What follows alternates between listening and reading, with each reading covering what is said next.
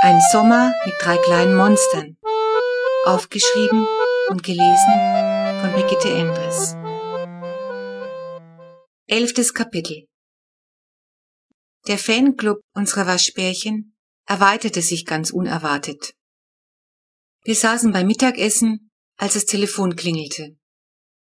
Mama ging ran und kam nach einer Weile mit finsterer Miene wieder zum Tisch zurück. Genoveva, sagte sie. Gott bewahre, rief Papa. Sie kommen doch nicht etwa? Mama nickte ergeben. Was hätte ich denn sagen sollen? Elfi muss überraschen für zwei Wochen in die Staaten und keiner will das Kind nehmen. Ist ja auch kein Wunder, sagte Titus. Dann lieber noch ein Dutzend Waschbären. Manno, brüllte Flo überglücklich. Fefi kommt. Genoveva, das arme Kind heißt wirklich so, ist die Tochter von Mamas Cousine Elfi. Tante Elfi ist alleinerziehend und berufstätig. Und weil Flo und Fefi sich seltsamerweise gut verstehen, hatten wir Fefi schon ein paar Mal da, wenn Elfi auf Geschäftsreise musste. Obwohl Fefi ein halbes Jahr jünger ist als Flo, ist sie fast einen Kopf größer und außerdem kugelrund. Also als ein schönes Kind würde ich sie nicht gerade bezeichnen. Auf jeden Fall ist sie zu dick, weil sie unglaubliche Mengen reinspachtelt. Da kommt selbst Titus nicht mit. Der hat fast zwei Meter zu versorgen. Tante Elfi hört es nicht gern, wenn wir ihre Genoveva Fefi nennen, weil sie meint, es sei ein zu hübscher Name, um verhunzt zu werden. Naja, über Geschmack lässt sich bekanntlich streiten. Aber wir sagen trotzdem alle Fefi, weil Genoveva sich so brav anhört. Und das passt kein bisschen zu ihr. Fefi ist kein Kind, sondern ein Monster auf zwei Beinen. Sie tut grundsätzlich nur, was sie will. Außerdem beißt sie. Flo hat sie noch nie gebissen, aber Titus und ich haben ihre Hauer schon abgekriegt.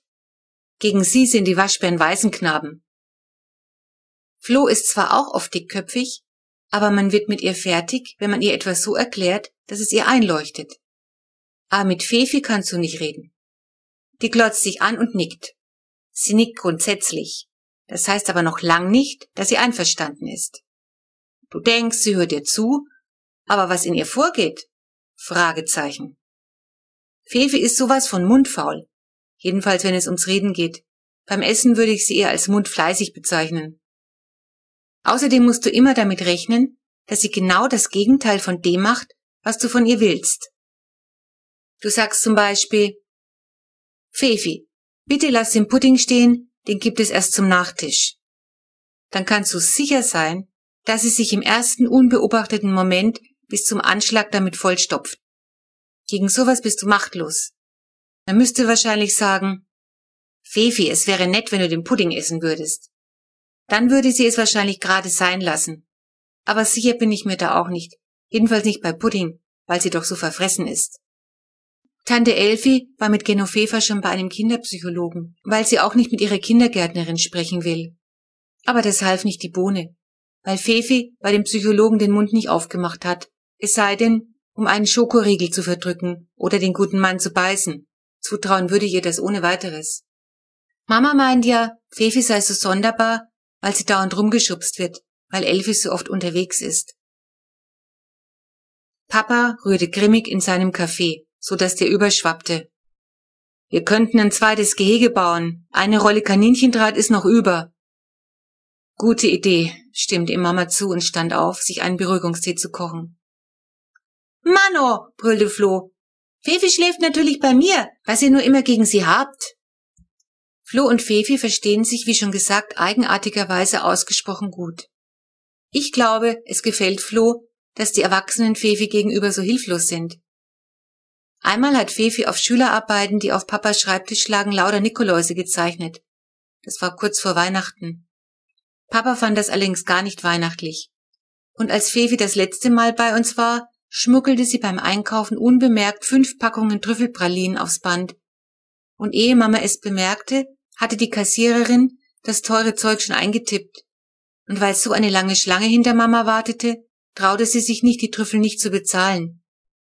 Jedenfalls ist immer was los, wenn Fefi da ist. Am nächsten Nachmittag rückte Tante Elfe mit ihrem kleinen Monster an. Wie schön, dass du da bist, log Mama und hielt Fefi die Hand hin.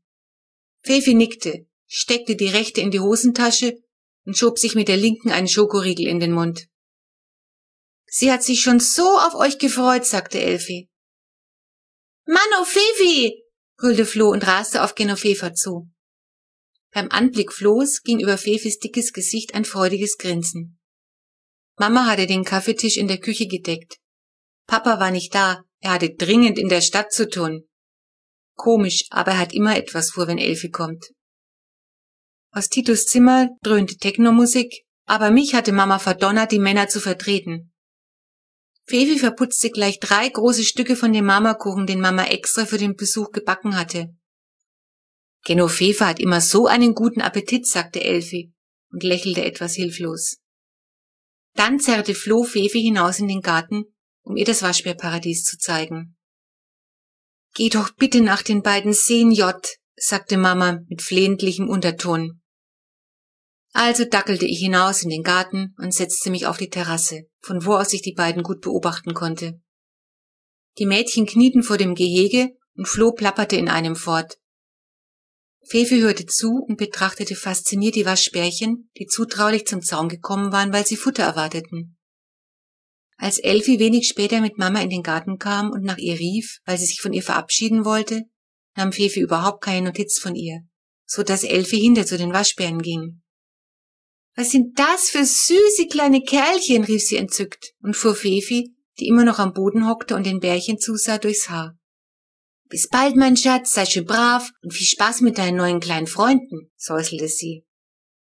Fefi nickte, ohne sich zu ihrer Mutter umzusehen. Elfi warf Mama einen unsicheren Blick zu und ging zum Haus zurück. Wenig später hörte man ihren Wagen abfahren. Vor dem Abendessen kamen die Waschis immer noch ihre Flasche. Das erledigten heute Flo und ich. Mittlerweile lief das schon wie ein Ritual ab.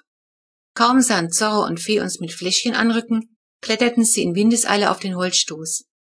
Sie saugten inzwischen so geübt, dass man ihnen die Fläschchen bequem durchs Fenster reichen konnte. Mit ihren geschickten Pfötchen halfen sie dann mit, die Flasche zu halten. Das sah wirklich putzig aus. Fefi drängelt sich zwischen uns, um nur ja nichts zu verpassen. Zorro und Flo musterten sie misstrauisch, ohne sich aber beim Trinken stören zu lassen. Willst du auch mal? fragte Flo. Fefi nickte begeistert, übernahm ganz vorsichtig die Flasche von Flo und fütterte Fee weiter. Sie stellte sich gar nicht so dumm dabei an und Fee hatte anscheinend auch keine Einwände. Wir waren eben fertig, als Mama uns zum Abendessen rief. Hallo, Fefi, sagte Papa, sichtlich um Freundlichkeit bemüht. Wie gefallen dir denn unsere Waschbären? Fefi nickte und setzte sich neben Flo an den Tisch. Fee hat sich von Fefi sogar füttern lassen, berichtete die Kurze. Das ist ja schön, sagte Papa und setzte gleich seine Lehrermiene auf. Fifi, du darfst gern beim Füttern mithelfen. Aber bitte gib den Waschbärchen nur, was sie auch fressen dürfen. Vor allem keine Süßigkeiten. Flo klärte Fefi dann in einem lautstarken Wortschwall darüber auf, was die Waschis alles bei uns bekamen. Und stell dir vor, schloss sie ihren Vortrag, in der Natur fressen die sogar Insekten und Würmer. Fefi nickte. Nun erschien Titus aus der Versenkung seines Kellers und nahm ebenfalls Platz, Fefi begrüßte er mit einem knappen Hallo, auf das Fefi nicht mal mit einem Nicken antwortete. Mama stellte eine Riesenschüssel Spaghetti mit Fleischsoße auf den Tisch und lud zuerst Fefi auf, da sie unser Gast war. Fefi fing sofort an zu schaufeln. Fefi, man isst erst, wenn die anderen alle auch was haben, sagte Mama. Fefi nickte und schaufelte weiter. Mama teilte seufzend auch den anderen aus und setzte sich dann zum Essen hin. Plötzlich starrt Fefi in die Ecke neben der Anrichte. Einen Augenblick später lässt sie den Löffel fallen und schnellt so rasant hoch, dass sie fast ihren Stuhl dabei umreißt. Beide Backen voller Spaghetti stürzt sie sich auf etwas. Dann dreht sie sich zu uns um und hält triumphierend ihren Fang zwischen Daumen und Zeigefinger hoch. Es ist eine von Titus Kakerlaken, die wohl damals bei dem Waschbärchaos in seinem Zimmer ausgebüxt sein musste. Und während Mama noch Luft holt und ehe wir anderen recht kapiert haben, was los ist, ist Fefi schon mit ihrer Beute in den Garten hinausgelaufen. Titus, brüllt Mama. Noch bevor Mama richtig loslegt, rennen Flo und ich Fefi hinterher. Fefi hockt vor dem Waschbärgehege und kaut immer noch an dem Spaghettivorrat in ihren Hamsterbacken, während sie die Schabe, die wie wild in ihren dicken Fingern zappelt, von allen Seiten aufmerksam betrachtet. Fee und Zorro sind neugierig herbeigelaufen. Plötzlich steckt Fefi das Krabbeltier durch den Kaninchendraht. Flo und ich sehen uns an. Uns wirkt es fast. Aber Fefi scheint völlig cool. Natürlich ist es Zorro, der sofort vorwitzig an dem ungewöhnlichen Bissen schnuppert und dann blitzartig zuschnappt. Fefi lässt erschrocken los und zieht die Hand zurück. Es knackt und knirscht und dann ragen nur noch zwei eklige Schabenbeine aus Zorros süßer Schnauze. Fee ist wieder mal leer ausgegangen. Manno, stößt Flo bewundernd aus. Dir graust ja wohl vor gar nichts, sag ich zu Fefi. Und Fefi nickt stolz. Das ganze restliche Abendessen über jammerte Mama noch über das Ungeziefer, das ich weiß Gott noch wo im Häuschen breit mache. Uns war allen klar, dass es mit Fefis Ankunft, mit der vorübergehenden Ruhe in der Waterloostraße, nun wieder vorbei war.